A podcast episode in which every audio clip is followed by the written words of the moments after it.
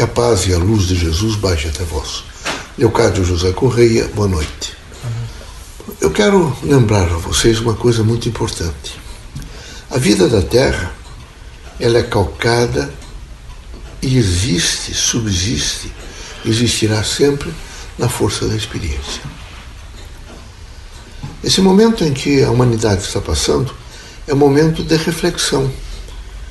Cada um está reunindo a sua história de vida, a sua memória, e vai trazendo devagar essa sua memória para poder meditar sobre ela e esses acontecimentos.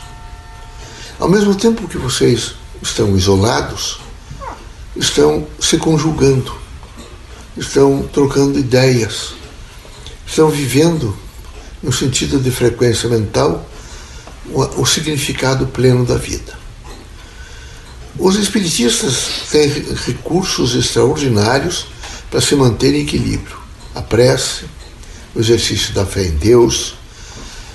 Seguido de, é preciso um treinamento de coragem. A coragem afasta o medo. A doutrina dos espíritos está sempre asseverando que não há morte, há vida. Que não é simplesmente um processo carnal, físico, de 70 anos, 90 anos, 100, em que vai desaparecer. O grande mentor, o grande ator, o portador da cultura, o agente de transformação é o espírito. Então, os espiritistas precisam, nesse momento, sem pavor, sem angústia, sem sofrimento, ficar com a certeza da fé, a certeza da esperança e a certeza do bom senso. Devem acolher a todos, dialogar com todos, sempre com os cuidados devidos, tendo em vista a transmissão do Covid-19, que é grave. No entanto, nesse momento, se preocupando em manter uma base física é, extremamente, eu diria assim, sustentada por alguns elementos que compõem o equilíbrio psicobiofísico social do homem.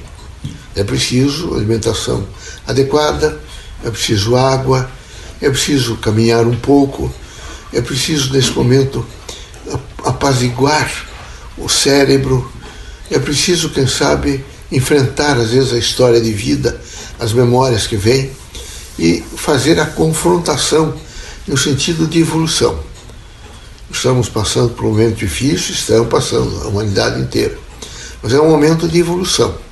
É um momento de transição rápida, passageira, vai eliminar tudo isso.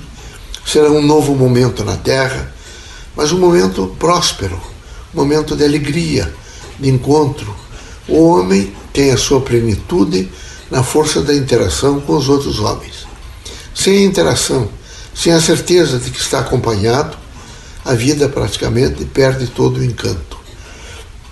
Os espíritas devem, nesse momento, ter a certeza absoluta veja, da presença do bem, da presença de, amigos espirituais, de criaturas que estão consolidando a fé, ajudando a evidência do amor, eh, procurando por todos os meios fazer com que cada um, cada agente mediúnico, simpatizante do espiritismo e pessoas que encontram pelo caminho possam realmente fortalecer o seu ser na força da sua fé.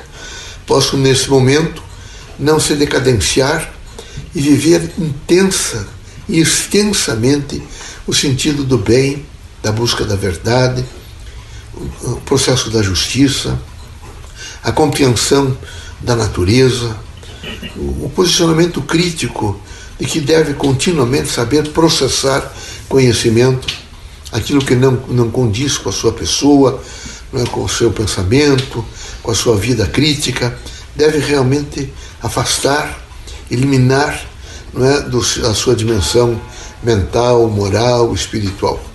Deve se fixar muito numa composição do espírito, através da própria reflexão e da meditação, se alcançando. E nesse alcance possível, se, não se justificando a si, mas dizendo a si mesmo aquilo que está entendendo, que já viveu e que está vivendo e que tem por viver. Nessa relação crítica de passado, presente e futuro, ele alcança uma projeção extraordinária de espaço, vida, terra e espírito. E assim ele começa a sentir grandes renovações. A esperança é uma renovação. A fé é uma renovação contínua, presente, permanente, é a matriz da vida. O sentido crítico do bem dá-lhe a, dá a força da esperança e ilumina por inteira a sua vida. O amor o qualifica diante de todos os outros. Ele passa a ter a bondade nos olhos, não é? fala suavemente, não agride, tem a dimensão da fé, tem a dimensão, portanto, do aconchego, da interação, está disposto ao perdão, à força da construção, não se perde nunca.